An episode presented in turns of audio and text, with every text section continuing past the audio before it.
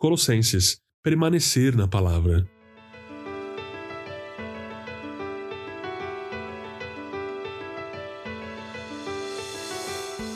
Portanto, assim como vocês receberam a Cristo Jesus, o Senhor, continuem a viver nele, enraizados e edificados nele, firmados na fé, como foram ensinados, transbordando de gratidão. Colossenses capítulo 2, versos 6 e 7. O desânimo. O desânimo na caminhada cristã pode acontecer quando nós não estamos bem ancorados, quando nós não estamos enraizados na palavra. Esses momentos exigem de nós raízes fortes, cuja persistência, cuja coragem foram cultivadas anteriormente no secreto, quando oramos e quando estamos em comunhão com o Pai. Esses períodos nós desejamos respostas imediatas, que apesar de parecerem nossas maiores necessidades, parecem não chegar nunca. A verdade é que muitas vezes nós vivemos uma vida espiritual de eventos, que é aquecida de vez em quando.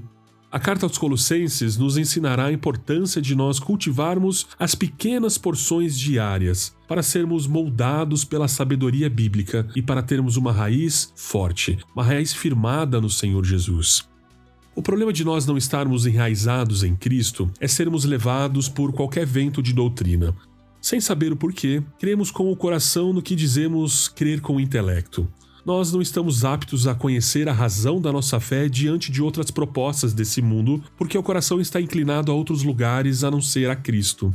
Assim, estar sem raiz é semelhante a não ter anticorpos capazes de proteger o nosso corpo e dar discernimento para ele reconhecer aquilo que é bom ou aquilo que é ruim. Quando alguém se converte a Cristo, essa pessoa está sem anticorpos para reconhecer o que provém de Deus e o que não provém, porque ele está aprendendo a edificar o seu coração na palavra. Por mais que os desejos possam estar confusos no começo da conversão, à medida que a palavra é ministrada pela fé e pelo conhecimento de Cristo, nosso coração é edificado porque encontra repouso em nosso novo Mestre. É em Cristo e é com Cristo que precisamos aprender a cultivar um relacionamento de mestre e aprendiz, amigo e servo precisamos aprender a nos relacionarmos com Cristo ao longo da nossa vida, sendo santificados em nossa maneira de viver e de enxergar o mundo.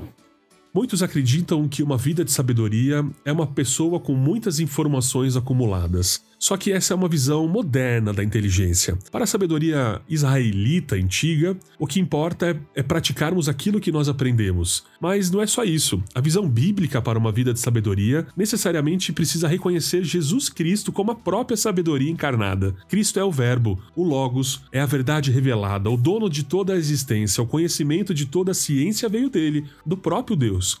Então, uma vida de sabedoria implica estarmos diante do Senhor e Criador deste universo. Não é sem razão que em Provérbios nós somos convidados a viver uma vida de sabedoria temendo ao Senhor. E Paulo complementa isso no verso 16 do capítulo 3, na carta aos Colossenses.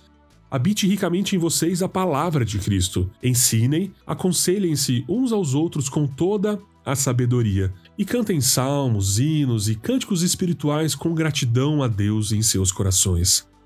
Sendo assim, querido, Jesus Cristo é o único mestre das nossas vidas e nós precisamos deixar que as suas palavras falem conosco e habitem em nós. Isso por meio de uma rotina que valoriza a palavra de Deus. Algumas disciplinas espirituais são muito preciosas para educar os nossos sentidos de modo a enraizar em Sua palavra em nosso coração e mente, de forma particular e comunitária. As lutas são inevitáveis, mas existem lutas que nós somos mais provados e a nossa fé precisa estar mais fortalecida.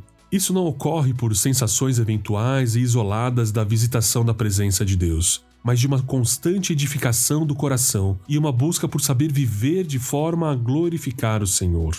A mente precisa ser renovada, o espírito fortalecido de modo que a palavra de Cristo habite ricamente em nossos corações, nos ensinando como saber viver bem para encontrarmos plenitude em Sua presença ao longo do nosso dia.